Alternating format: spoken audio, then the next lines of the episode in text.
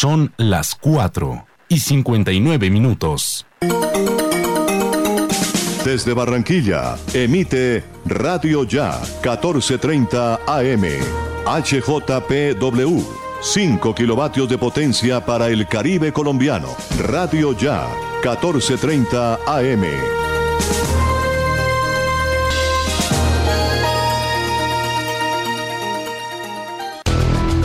www.radioya.com Radio Ya, la radio de Barranquilla.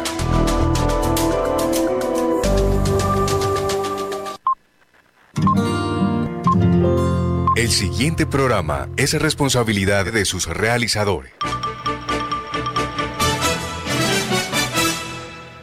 A las 5 de la tarde, las principales noticias del día alcanzaron su desarrollo. A las 5 de la tarde, el entretenimiento se hace más necesario. A las 5 de la tarde, podemos reunirnos todos y producir para ustedes. Cae la tarde. Cae la tarde. La manera diferente de hacer radio. Cae la tarde por Radio Ya. Lunes a viernes.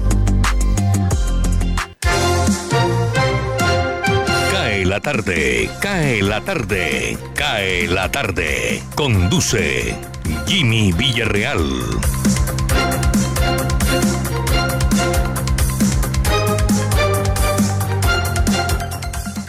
Hola, hola, ¿qué tal? Muy buenas tardes, bienvenidos. Aquí estamos, como siempre, compartiendo nuestra habitual tacita de café para entrar a Cae la tarde a través de Radio Ya en los 14.30 de su radio, en simultánea por www.radioya.co y como siempre nos retransmite la consentida estéreo.com. Hoy es 13 de julio, vayamos a fechas importantes, un día como hoy, una fecha cargada de acontecimientos para el mundo Hoy se celebra el Día Mundial del Rock, el Día Internacional del Director de Orquesta, el Día Nacional de las Telecomunicaciones. Además, la fecha coincide con la muerte de Frida Kahlo y la realización de la primera Copa Mundial de Fútbol. Todo esto y más se recuerda en las efemérides del 13 de julio en el mundo. En el año de 1930 se disputó en Uruguay la primera Copa Mundial de Fútbol. En el año de 1942 nació Harrison Ford, actor norteamericano. En el año de 1944 nació Erno Rubik, creador del famoso cubo apodado con su apellido. En el año de 1954 muere la pintora y exponente cultural mexicana Frida Kahlo. En el año de 1977 se produce el gran apagón de Nueva York. En el año de 1993 mueren al menos 500 personas en un maremoto en el Japón. En el año 2014 Alemania obtiene su cuarto triunfo mundial de fútbol, venciendo a Argentina 1 a 0 en el Maracaná de Río de Janeiro. Son fechas importantes para celebrar y les recuerdo que hoy es el Día Mundial del Rock.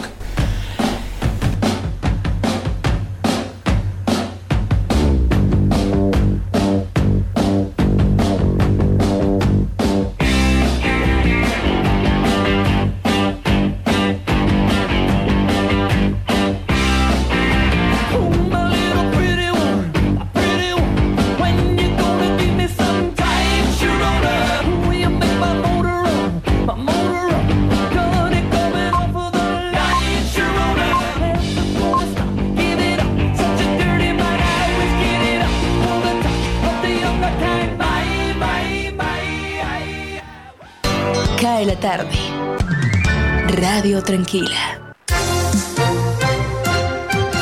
Elvis Payares Matute.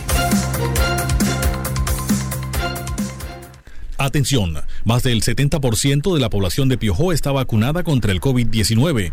El proceso de unificación de fases y etapas del plan de vacunación contra el COVID-19 en el municipio de Piojó avanza rápidamente, al punto que antes del tiempo estimado se ha logrado vacunar con primeras dosis a más del 70% de su población priorizada. La gobernadora del Atlántico, Elsa Noguera, expresó que en un trabajo articulado entre la gobernación, la alcaldía municipal, la S Hospital Local y la EPS que operan en el municipio, se coordinó la logística necesaria para cumplir la meta establecida.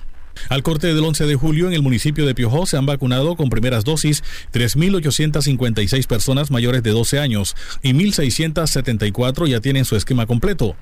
En esta etapa de unificación del plan de vacunación, 980 personas mayores de 18 años ya han recibido la dosis completa.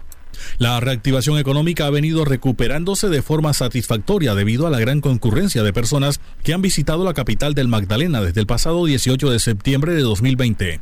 Según datos entregados por la promotora turística Prorodadero, desde esa fecha han ingresado a las playas un total de 1.420.613 turistas, demostrando que la ciudad es uno de los destinos de mayor preferencia a nivel nacional e internacional para vacacionar. De igual manera, ProRodadero indicó que a los 16 balnearios habilitados por la alcaldía distrital únicamente durante el mes de julio arribaron 109.962 personas, destacándose el rodadero con 49.490 bañistas. De igual forma, Playa Blanca ingresando 11.633. Asimismo, Taganga con un total de 3.611. También Bello Horizonte, donde entraron 4.147. Y finalmente Buritaca con 7.400 turistas. Atención, el embajador extraordinario y plenipotenciario de Haití en Colombia, Jean-Marie Exil, habló del asesinato del presidente de su país, Juvenel Mois, y de las dudas sobre su esquema de seguridad. Exil dijo que Mois siempre había estado muy bien rodeado, pero que tras las denuncias del presidente de hace más de dos meses de un posible atentado, se debilitó el esquema de seguridad y por eso las investigaciones sobre el magnicidio están trabajando en estos actores y pronto se sabrá la verdad sobre esos casos, dijo el diplomático. Fue en febrero de este año que el presidente Mois denunció que la oposición, con el respaldo de algunos jueces, tramaba un golpe de Estado. Ante esto hay políticos que en Haití han pedido poner la mirada en el cuerpo de seguridad que tenía el presidente. Hombres que no se enfrentaron con ningún mercenario el día del asesinato y de los que aún no se conoce su versión. Atención Santa Marta. Una mujer identificada como Sandra Marcela Medina Flores resultó herida en medio de un atraco en esta ciudad. Los hechos se registraron en la calle 7 con carrera 4 del barrio Luis Calvo, cuando Medina Flores se dirigía con su mamá a comprar unas cervezas. Según fuentes oficiales citadas por medios locales, la afectada y su acompañante fueron interceptadas por dos individuos que se movilizaban en una motocicleta. El parrillero sacó el arma de fuego y luego les pidió que entregaran sus pertenencias. Presuntamente Medina Flores se opuso al atraco y el asaltante en medio de la ira le propinó un balazo a la mujer a la altura de la pierna derecha. Posteriormente los dos sujetos huyeron. La mujer fue auxiliada y trasladada hasta el centro de salud de Bastidas, de donde fue remitida a la sala de urgencias de la clínica Seoca. Allí la mujer fue intervenida quirúrgicamente y horas más tarde fue dada de alta. Bogotá. En Colombia un millón de personas han sido vacunadas con dosis única de Janssen. La vacunación contra COVID-19 en Colombia avanza desde hace cinco meses y ya abarcó a la población mayor de 40 años para que puedan vacunarse sin agendamiento y poder acelerar el proceso. En el más reciente balance del plan de vacunación masivo, el Ministerio de Salud informó que en Colombia se han aplicado 21.911.121 vacunas. Se señaló también que en el país se han puesto 8.133.674 segundas dosis, a lo que se suma la aplicación de la vacuna de Janssen, que solo requiere una dosis, y ya se ha puesto a 1.044.805 personas. Es decir, en total hay 9.178.479 personas inmunizadas. Cae la tarde. Cae la tarde. Cae la tarde. Voz de América. Noticias del mundo.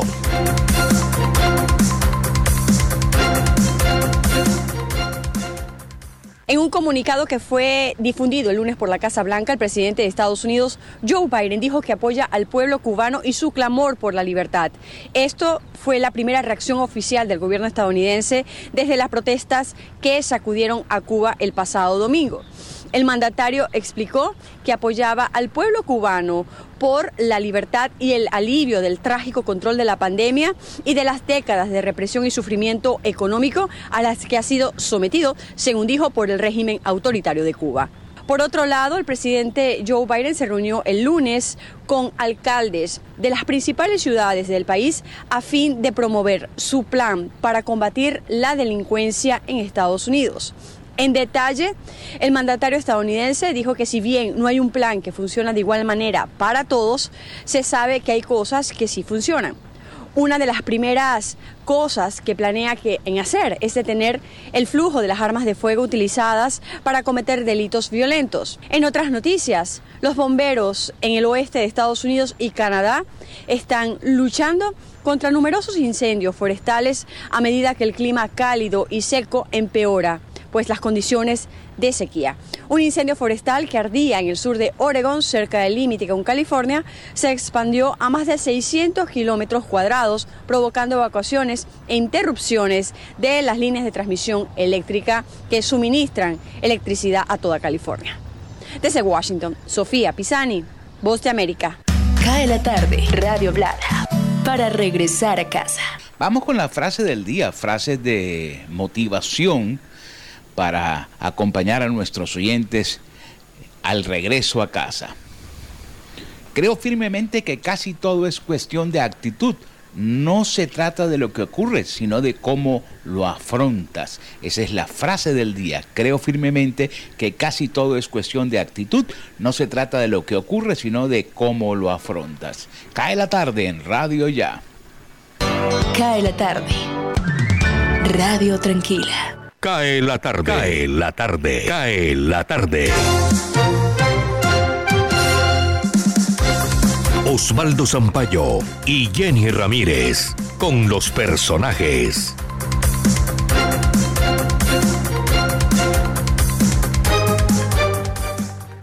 Es noticia la declaratoria de calamidad pública al puerto de Barranquilla por la crisis en el canal de acceso. El calado cayó a 6,7 metros, el más bajo en la historia de la ciudad. José Curbelo, director de Asuntos Portuarios del Distrito de Barranquilla. Eh, se está viendo afectado un servicio como lo es el transporte fluvial y marítimo y por supuesto que se ve afectado el desarrollo económico de la ciudad de Barranquilla y de todo el sector portuario.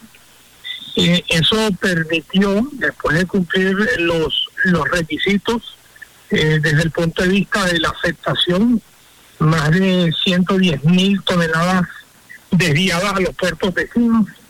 Adicionalmente a eso, con la restricción que con el mensaje de seguridad entregó la Capitanía de Puerto, con un calado entre 6, 7 y 7 metros esa restricción eh, está eh, bloqueando aproximadamente el 81% de las embarcaciones que ingresan y salpan de la ciudad de Barranquilla. En ese orden, eh, con un tema ya tan delicado, el señor alcalde se vio, pues, después de haberse convocado todo el consejo de, de riesgo, se toma la decisión de decretar la calamidad pública y, esto a su vez va a permitir que el gobierno nacional decrete la urgencia manifiesta para que sea atendido en la inmediatez en el puerto de la ciudad de Barranquilla. Y el plan de acción sobre todo lo que, lo que perseguimos en la ciudad de Barranquilla, el sector portuario, los gremios y toda la cadena logística, es que en Barranquilla eh, se tenga eh, un canal navegable con unas profundidades sostenibles en el tiempo y no eh, como se nos ha ocurrido en los últimos meses, eh, que se hace un trabajo y al muy poco tiempo eh, tiene que regresar la hora. Entonces, lo que se pretende es un canal sostenible en el tiempo, que se hagan los análisis necesarios de qué está causando una sedimentación, una sedimentación en eh, una sedimentación tan rápida, sobre todo que se está concentrando eh, en un punto como en Boca de Cenizo. Mucha atención está funcionando desde hoy un puesto de mando unificado en el comando de la policía por la Minga que durante tres días estará en Barranquilla. Cristóbal Padilla, coordinador de la Minga en el Atlántico, nos detalla el cronograma de estos tres días en la ciudad y el departamento. Estamos organizando la llegada en el día de hoy. Eh, llegan a Barranquilla desde Santa Marta, pasan por Ciénega, por supuesto, hacen una parada en Ciénega, pasajera, y después llega a Barranquilla a eso de la una de la tarde. Lo vamos a recibir ahí el Monumento de las Banderas, donde la comunidad, digamos en particular de ese territorio, con el acompañamiento nuestro, ha organizado una olla comunitaria y por supuesto alrededor de esa olla comunitaria, porque esta visita de la Minga fundamentalmente es un hecho cultural, de diálogo, es un hecho también social, donde vamos a encontrar, digamos, elementos en común para construir, digamos, una posibilidad de diálogo, diálogo sobre algo que ellos vienen planteando el país y es la palabra camina hacia un nuevo pacto por un nuevo país. Y sobre ese elemento vamos a conversar con la Minga, vamos a integrarnos culturalmente y vamos a hacer vida intercultural en una lógica también como ha sido Barranquilla. Barranquilla es una ciudad fundamentalmente con un talante abierto. Aquí ha llegado Raimundo todo el mundo y cómo no recibir a nuestros hermanos colombianos del Cauca. Alberto Torres, presidente de ASPU, la asociación que aglutina a los profesores de la Universidad del Atlántico, está con nosotros en cada tarde porque el sindicato se ha pronunciado en torno a las amenazas e improperios a una profesora de matemáticas de la Facultad de Educación que, acatando las directrices académicas de la universidad, convocó una reunión virtual a sus estudiantes y ha recibido amenazas de presuntos alumnos. La, la, magnitud y la trascendencia de esta eh, amenaza contra la docente la cual nosotros como asociación de profesores, en primer lugar, por principio nos rechazamos toda clase de violencia, venga de donde venga, porque nosotros formamos a los jóvenes en el concepto de la tolerancia, en el concepto de, ejercicio ¿no? respetuoso y consensuado de nuestras opiniones y en ningún momento creemos que la violencia es el método para resolver los problemas entre la especie humana y mucho menos entre docentes y estudiantes, entre los miembros de la comunidad universitaria. Por eso hemos sido explícitos en considerar que la, comunidad universitaria de la Universidad de Atlántico no puede llegar a ese extremo de la, estigmatización, de la violencia, del fascineo, de toda una serie de, prácticas que, que mucho del comportamiento de una comunidad de una universidad pública y como lo es la Universidad del Atlántico. Por eso, en el día de ayer nos pronunciamos y exhortamos a los estudiantes, a los profesores y a todos los miembros de la comunidad a resolver nuestros conflictos, nuestras situaciones acorde con el respeto mucho y con la defensa y mucho más en tratándose de una compañera, igual que la violencia en esta situación preocupa a todos los miembros de la colectividad docente y creemos que esto es otra preocupación que nace a raíz de, este, pensamos nosotros, por la eh, obstinada posición de algunos directivos de querer forzar a los profesores a reasumir las clases cuando en realidad no hay condiciones para acá en la tarde les informó Osvaldo Sampaio Cobo y Jenny Ramírez Ahumada. Feliz noche. Cae la tarde, cae la tarde, cae la tarde. Señal internacional, Deutsche Welle, desde Alemania.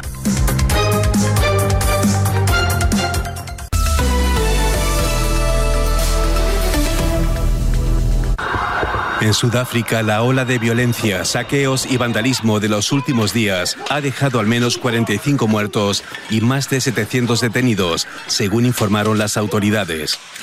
Los disturbios se desencadenaron el viernes tras el encarcelamiento del expresidente Jacob Zuma por desacato judicial y prosiguieron azuzados por la grave coyuntura económica que está dejando la pandemia.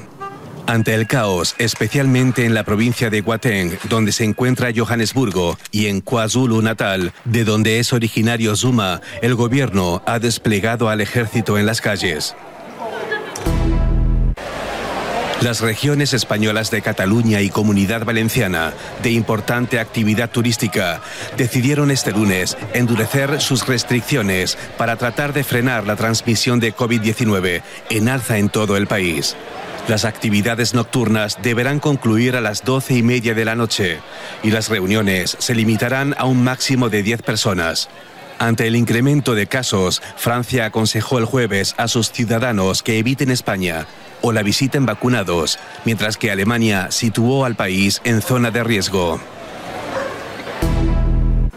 La canciller alemana Angela Merkel afirmó este martes que por el momento su gobierno no tiene intención de obligar a vacunarse contra el COVID a ciertos grupos profesionales, como el personal sanitario o el educativo. La mandataria fue consultada al respecto después de que en la víspera Francia y Grecia dieran ese paso. Merkel señaló que el ritmo de vacunación en Alemania sigue siendo alto, aunque está perdiendo fuerza. Cerca del 43% de la población alemana ha recibido ya las dos dosis de la vacuna. El gobierno de Estados Unidos negó este lunes estar implicado en las protestas del pasado domingo en Cuba y le pidió al gobierno de la isla que no use la violencia contra sus propios ciudadanos. El gobierno de Miguel Díaz Canel asegura que las inéditas protestas antigubernamentales fueron fomentadas y financiadas desde territorio estadounidense y también le pide a Washington que levante las sanciones y el embargo sobre Cuba al que responsabiliza del estallido de descontento. A diez días del comienzo de los Juegos Olímpicos en Tokio, los atletas comenzaron a llegar a la Villa Olímpica. 11.000 deportistas residirán en un entorno estrictamente controlado debido al coronavirus. Los atletas solo podrán salir para entrenar o competir y no habrá espectadores en los estadios. La ciudad de Tokio se halla en estado de emergencia por el aumento de los contagios. Cae la tarde. Radio Tranquila. 32 grados centígrados de temperatura en la ciudad de Cartagena. Eh, posibilidades de lluvia en esta noche, anuncia el parte meteorológico. Veamos cómo está Barranquilla, Jorge. Gracias Jimmy, cordial saludo para usted, para los oyentes de CA en la tarde que a esta hora nos sintonizan cuando son las 5.21 minutos de la tarde. Tenemos una temperatura en la ciudad de Barranquilla de 29 grados centígrados, cielo totalmente soleado, una tarde espectacular, bien soleada en nuestra ciudad de Barranquilla. Dice el IDEAN que después de las 6 de la tarde hay una probabilidad de lluvia de un 4%, una temperatura mínima en horas de la noche de 26 grados centígrados y la sensación térmica a esta hora es de 32 grados centígrados. El sol se ocultará a las 6 y 26 de la tarde. La humedad del 72%, la visibilidad en el Ernesto Cortizos es de 9,6 kilómetros, los vientos en Barranquilla, nuestra capital del Caribe colombiano, 11 kilómetros por hora. Y para el tema que siempre están pendientes las nuestras oyentes, el tema de la fase lunar. Continúa la luna nueva, bastante visible, nuestra hermosa luna de Barranquilla. El estado del tiempo en Cae la tarde. Cae la tarde. Cae la tarde. Cae la tarde. Gustavo Álvarez Gardiazabal, la crónica del día.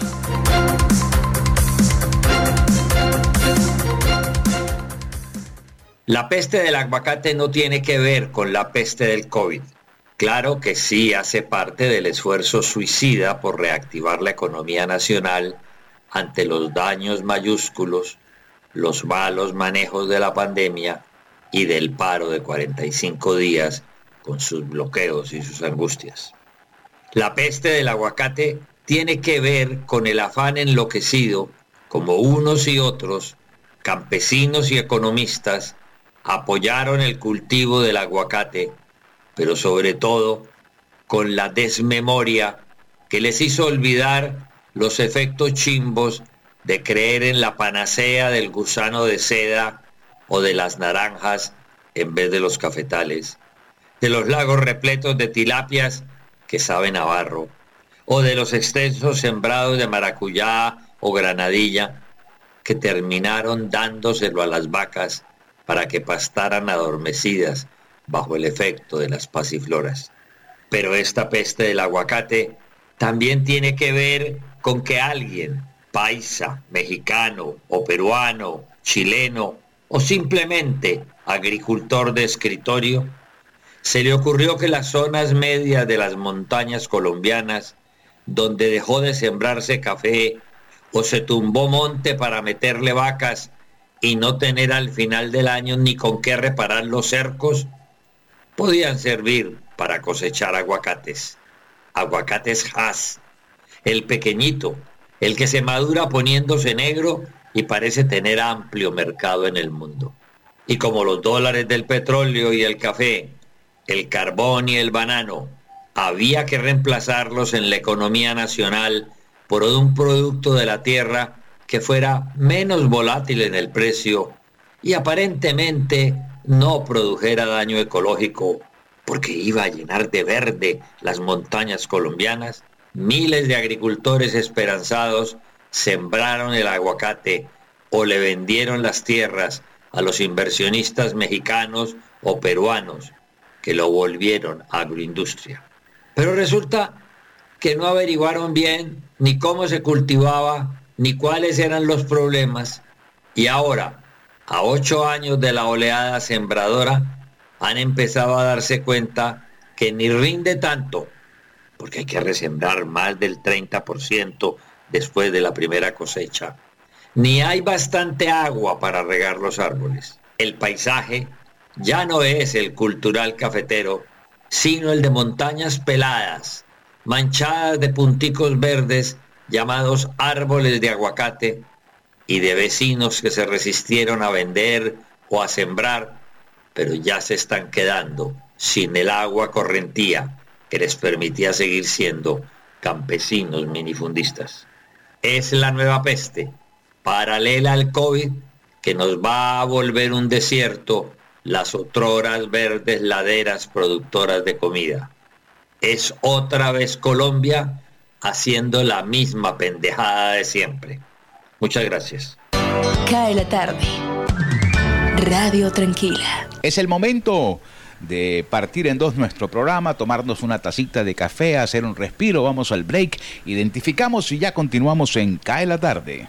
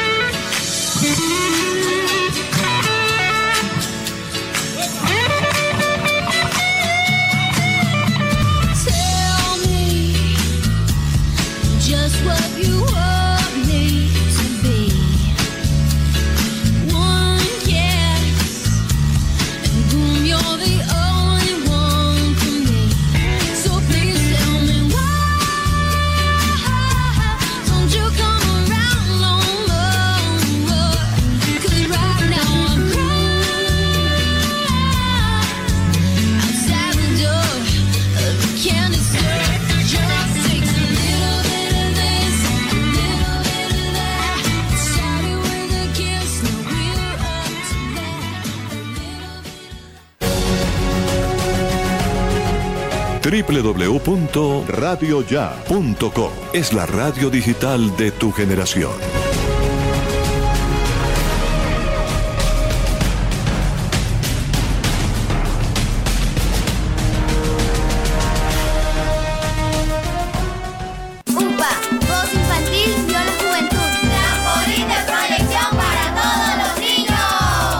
Unidad Porteña de Aprendizaje UPA, formalización del proceso Voz Infantil o la Juventud en Puerto Colombia, es una institución educativa con énfasis en comunicación y orientada por una filosofía mariana carmelita. Contamos con capilla, emisora virtual y el único observatorio astronómico de la región Caribe. Para mayores informes, comuníquese al teléfono 309-9312 o al 318-3037-246. La Unidad Porteña de Aprendizaje UPA está ubicada en la calle 4A, número 1328, en Puerto Colombia. Unidad Porteña de Aprendizaje UPA, un proyecto de amor.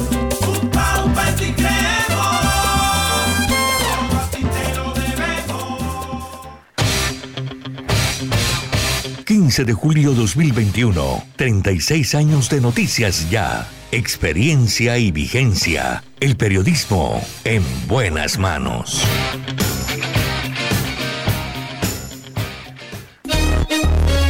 Llegó la tienda express, el más espectacular programa de fidelidad para tenderos y consumidor final. La tienda express, módulo de mercadeo y radio promocional multimarcas que se comunica con los tenderos a través de la radio y visita las tiendas sembrando su producto. La tienda express, 20 años diseñando estrategias exitosas con las mejores marcas del país. La tienda express, mayores informes al 315 545 3545. Ahora, Radio Ya, en la era del podcast. Busque lo mejor de nuestra programación en podcast y escuche Radio Ya en diferido. Nos encuentra en todas las plataformas de podcast totalmente gratis, como Radio Ya.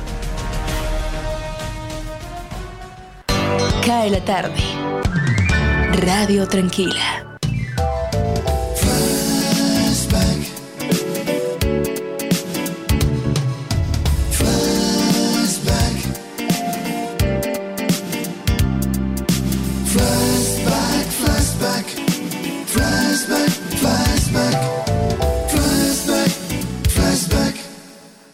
Un 13 de julio del año de 1985 se realizó el famoso concierto de Live Aid en dos ciudades, Filadelfia y Londres. El fin era recoger fondos para la hambruna que existía en el África por esos días.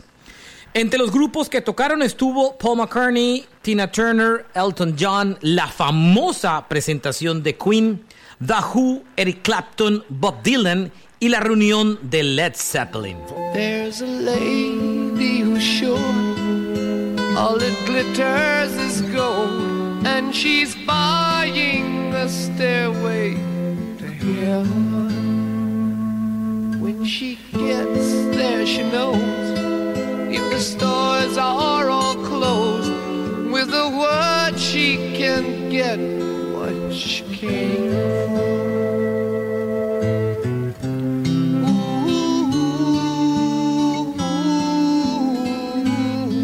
She's buying a stairway to heaven. There's a sign on the wall, but she wants to be sure, cause you know sometimes. Cae la tarde. Radio Blada. Para regresar a casa. Indicadores económicos. Amigos y amigas, saludo cordial.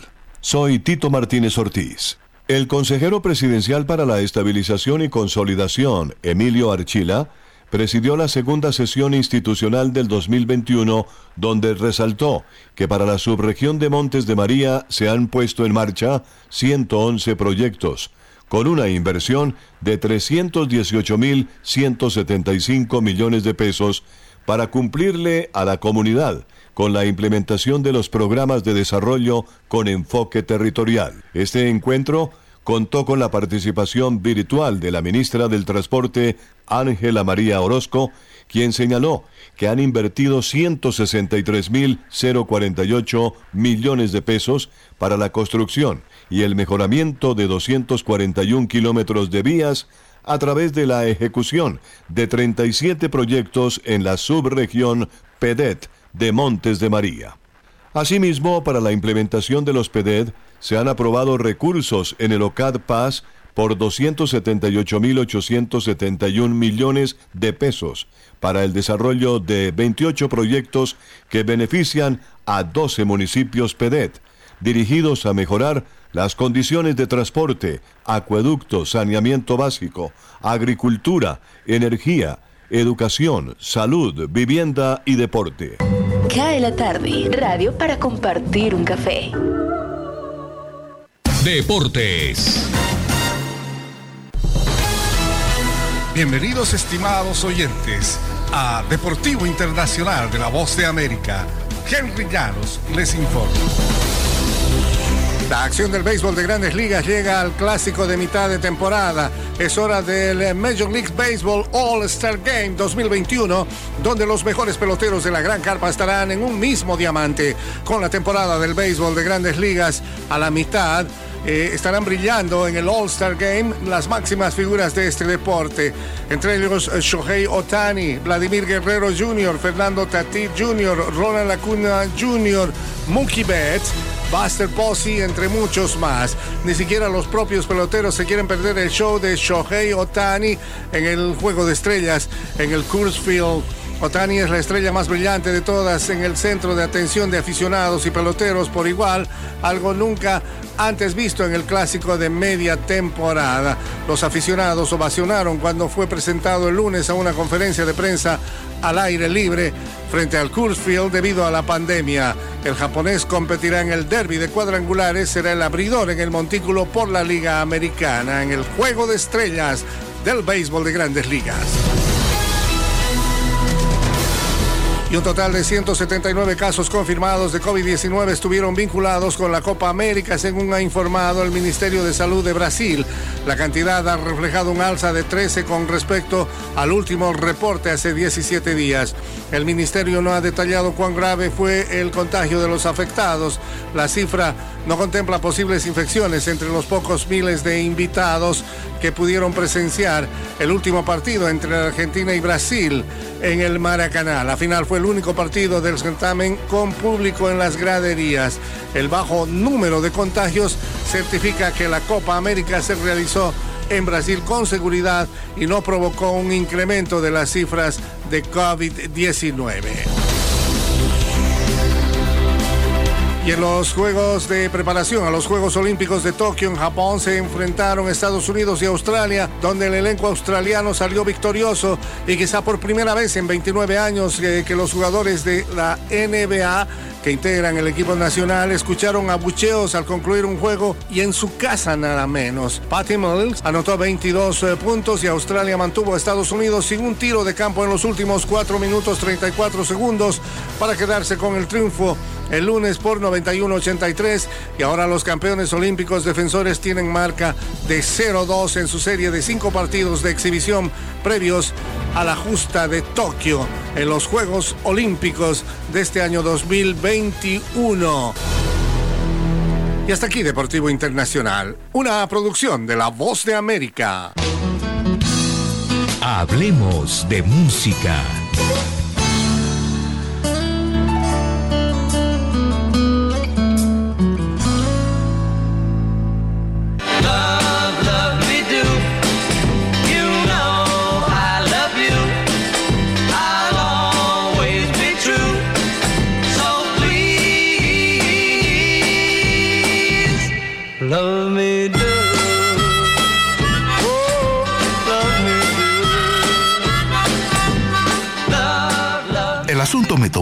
Sorpresa enterarme que hoy es el Día Internacional del Rock and Roll, 13 de julio. Siempre lo habíamos celebrado el 5 de octubre, la fecha en que se publicó, se puso en venta el primer tema de los Beatles, que fue Love Me Do 5 de octubre de 1962. Normalmente el Día del Rock se celebraba en ese día, 5 de octubre. Pero las redes sociales han inventado todo tipo de celebraciones. Por ejemplo, hoy Día Internacional del Rock and Roll también se celebra el Día de las Papitas Francesas y el Día del Perro Caliente con Frijoles.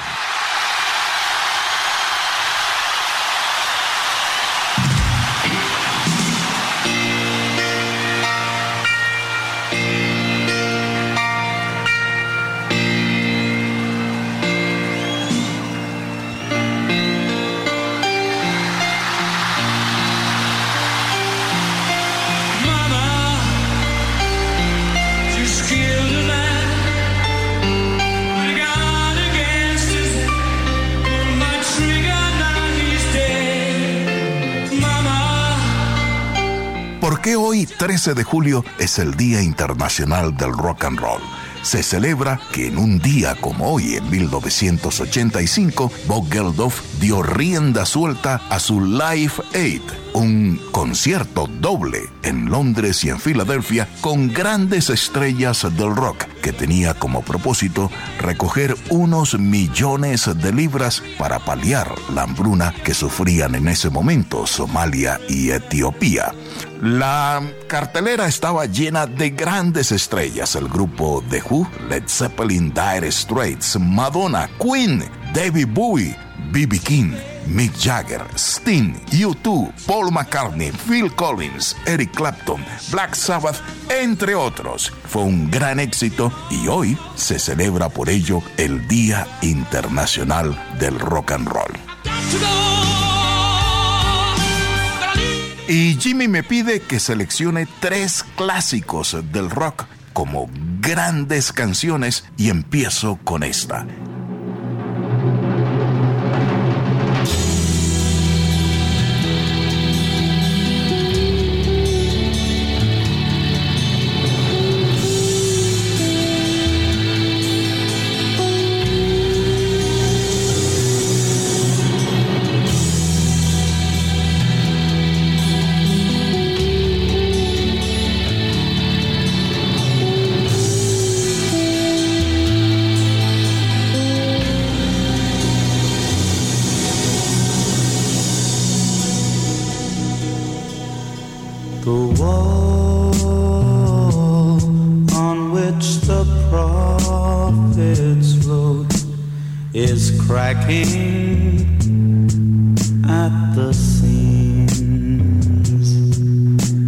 club.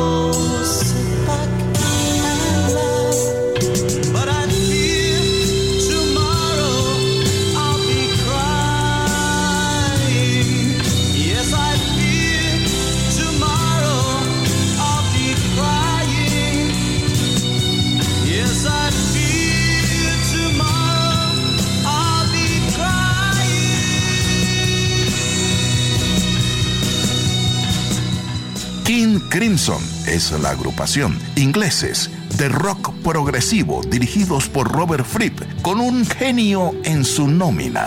Greg Lake era el bajista en ese momento. La canción apareció publicada en 1969 en un álbum con el título In the Court of the Crimson King y se llama Epitafio.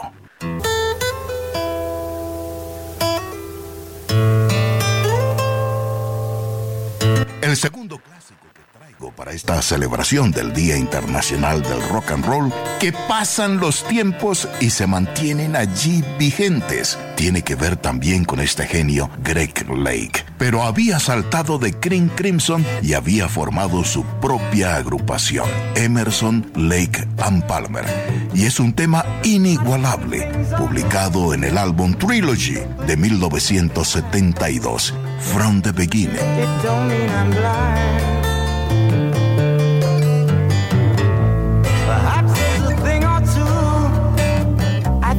Lying in bed.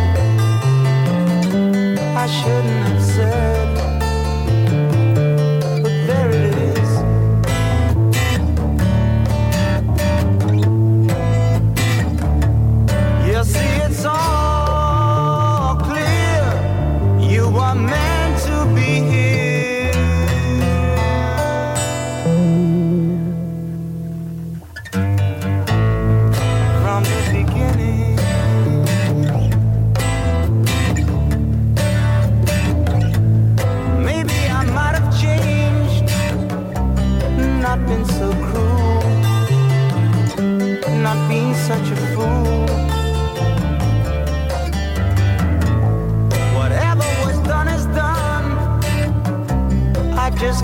just.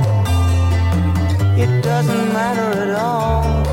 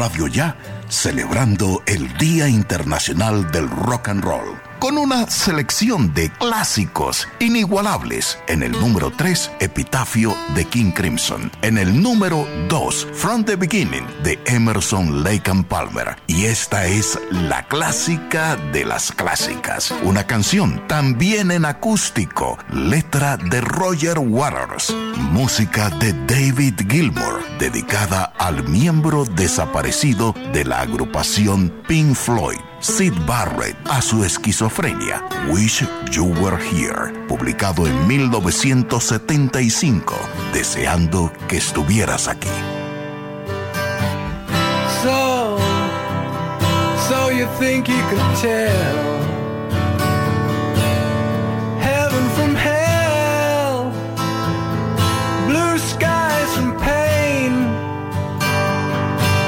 You tell a green field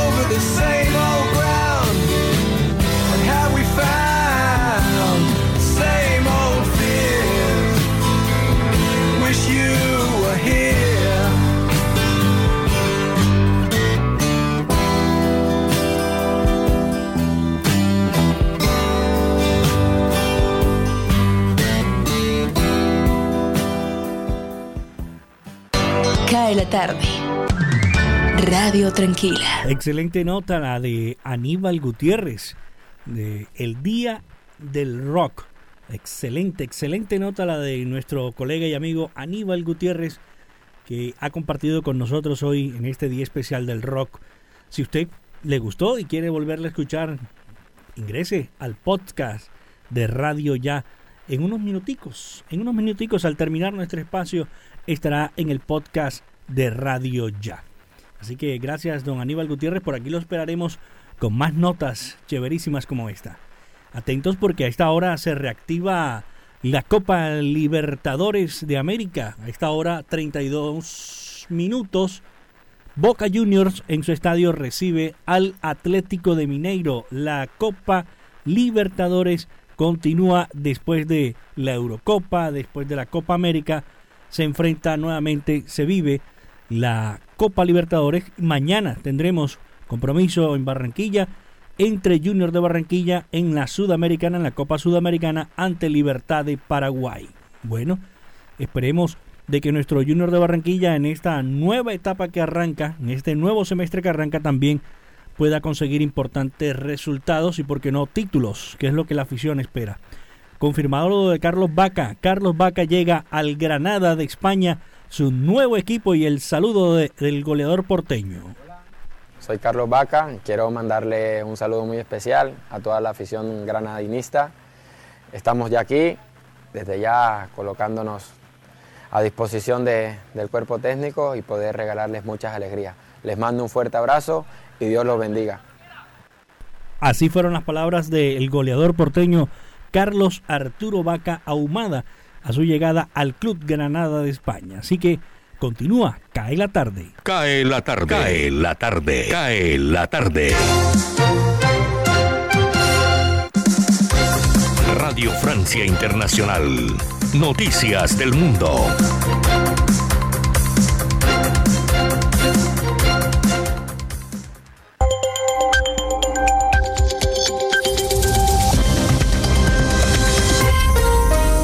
Escuchan RFI. En los controles está Vanessa Letjón. Este es nuestro flash informativo del martes 13 de julio. Hugo Pasarelo. En Afganistán, al menos cuatro civiles mueren en una explosión en el centro de Kabul. El ataque se da en un contexto de avance de los talibales, quienes afirman estar en posición del 85% del país, aprovechando la retirada de las tropas estadounidenses y de la OTAN. En las últimas semanas, varios distritos cercanos a Kabul cayeron en manos de los talibanes, lo que aumenta el miedo sobre un posible ataque de la capital y de su aeropuerto, la única vía de salida del país para muchas personas. Los saqueos y la violencia que sacuden a Sudáfrica desde hace varios días tras la detención del expresidente Jacob Zuma ya han provocado 45 muertos y continuaron también este martes. El presidente Cyril Ramaphosa anunció el lunes el envío de tropas para auxiliar a una policía desbordada por los disturbios y restaurar el orden. Escuchamos al mandatario. Durante los últimos días hemos asistido a actos de violencia nunca antes vistos en la historia de nuestra democracia. Propiedades y tiendas vandalizadas, personas intimidadas y agredidas y gente que ha muerto.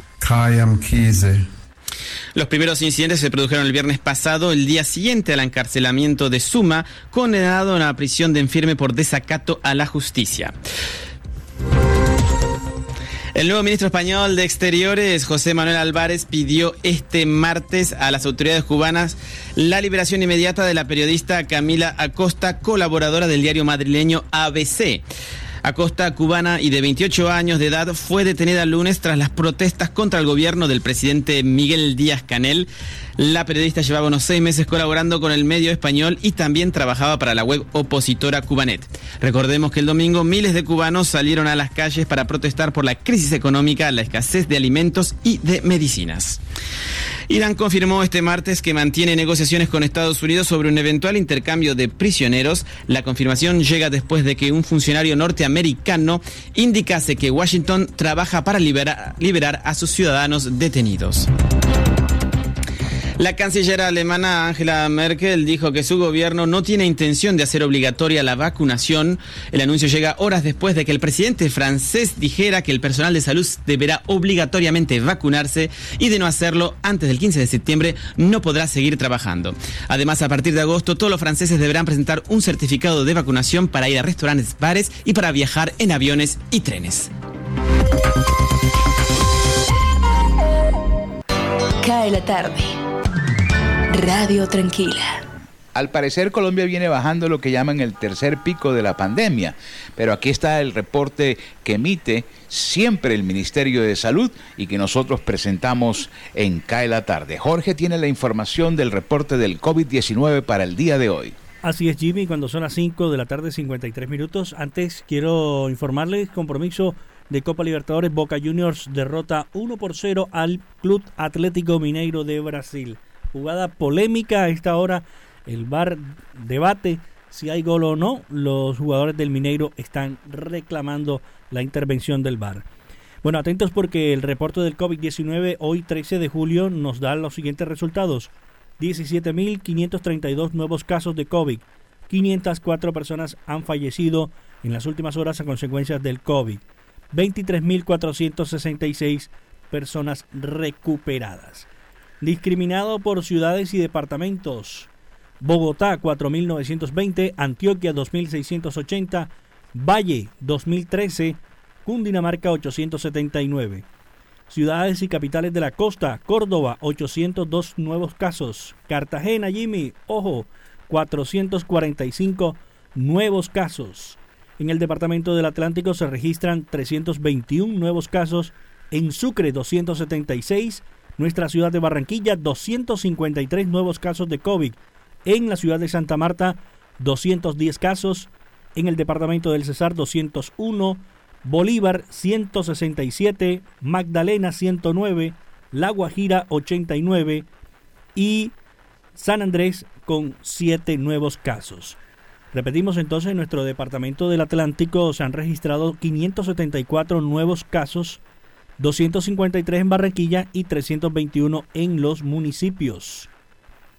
Eh, siete personas perdieron la vida en el departamento del Atlántico en las últimas horas por el COVID-19. Cuatro de ellas en Barranquilla, dos en Baranoa y una persona en el municipio del Uruaco. Informe del COVID a esta hora en CAE la tarde. Bueno, anulan el gol de Boca Juniors, anulan el, gol, el gol del equipo Boca Juniors, al parecer una falta dentro, del área, eh, revisando el bar y se ve cuando el jugador empuja a un defensor del Atlético de Mineiro y logra anotar para Boca Juniors. Anulado 0 por 0 continúa el partido entre Boca y Mineiro de Brasil.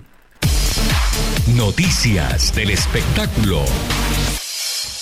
La aventura de superhéroes Black Widow ha capturado 80 millones de dólares en sus primeros días de exhibición en cines de América del Norte.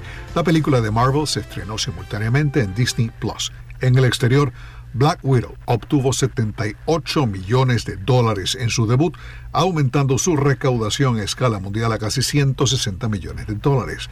F9 de Universal está en un distante segundo lugar con 10 millones 800 mil dólares. La secuela, protagonizada por Vin Diesel, ha generado 141 millones de dólares en América del Norte. Internacionalmente, F9 superó los 400 millones de dólares, aumentando su total a escala mundial a casi 543 millones de dólares. Una nueva película animada presentada en el Festival de Cannes busca reconectar una de las historias del Holocausto a una nueva audiencia. Se trata de ¿Dónde está Ana Frank? del director Ari Foldman. A través de una amiga imaginaria de Ana Frank, el director conecta la historia con una nueva generación de adolescentes en el contexto de una crisis de refugiados en Europa. En la película también aparece el cantante de origen canadiense Justin Bieber. Nos vamos a 1997. Sean Colvin llega al número 7 de las 100 calientes en Estados Unidos con Sunny Came Home, que alcanzó la cima de las carteleras adulto Top 40 y adulto contemporáneo. El sencillo ganó Grammy por grabación del año y Grammy por canción del año. 1975, Casey and the Sunshine Band llevan Get Down Tonight al primer lugar de las 100 calientes. El sencillo también llegó al número uno de la lista Rhythm and Blues. 1960, Hollywood Argyles alcanzó el primer lugar de la Hot 100 con Alley El nombre Hollywood Argyles fue tomado de la intersección de las calles Hollywood Boulevard y Argyle en Hollywood, California. 1970, la banda sonora de la película Woodstock llega a la cima de la lista Billboard 200. El álbum de tres discos es la grabación en vivo del festival de rock realizado cerca de Woodstock, Nueva York, en 1969. La lista de artistas incluye a Santana, Who, Joan Baez, Crosby, Still Nash Young, Jefferson Airplane, Ten Years After, Joe Cocker y Jimi Hendrix.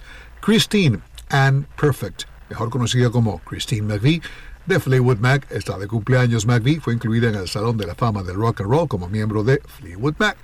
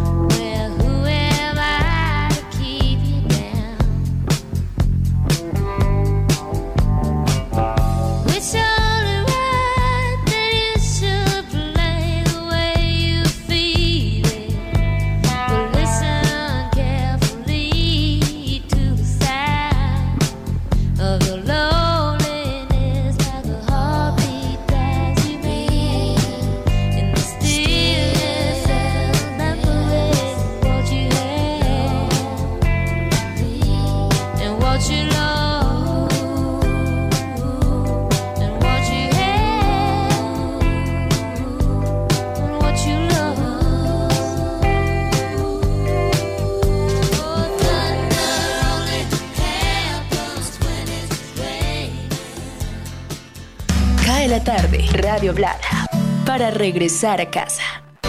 Cae la tarde. Radio Tranquila. Hoy hemos estado acompañándoles con buena música en el Día Mundial del Rock. Se nos agotó el tiempo. Volveremos mañana, Dios mediante, a las 5 en punto, a compartir con ustedes esta franja en radio ya que se llama Cae la tarde. A recordarles que cuando finalice el programa se convierte en podcast y ustedes pueden escuchar las secciones o pueden compartirlo con sus amigos. Cae la tarde es una producción de Radio Ya en simultánea por www.radioya.co. Jorge Pérez estuvo en el máster. Jimmy Villarreal les dice, como siempre, mañana esperamos hacerlo mucho mejor. Feliz noche.